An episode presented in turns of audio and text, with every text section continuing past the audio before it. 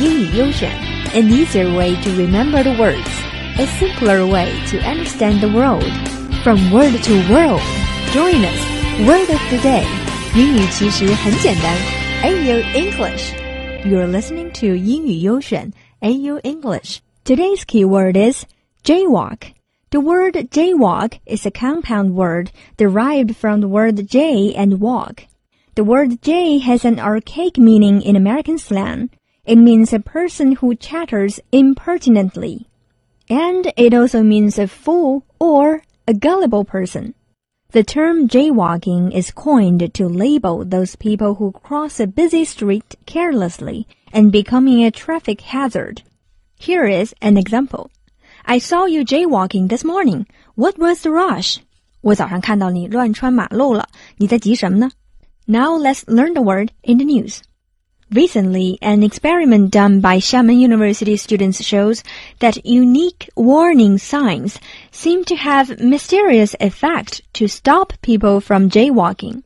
In the experiment, students put three different warning signs in a green belt near an overpass, one after another.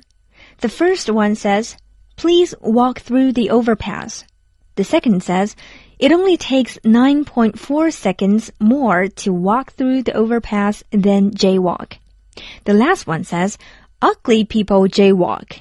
The result shows that the first one almost did nothing to stop those people from jaywalking, while the special ugly people jaywalk sign lowered the jaywalking rate by nearly 30%, which is more than three times of the only 9.4 second more one.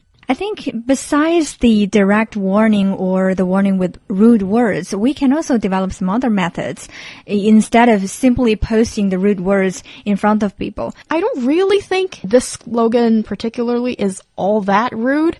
It's not, you know, swearing words that are being used.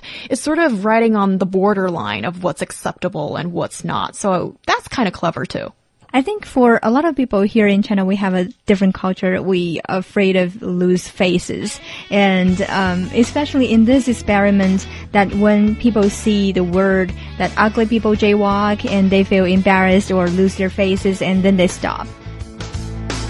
If you're ugly, I'm ugly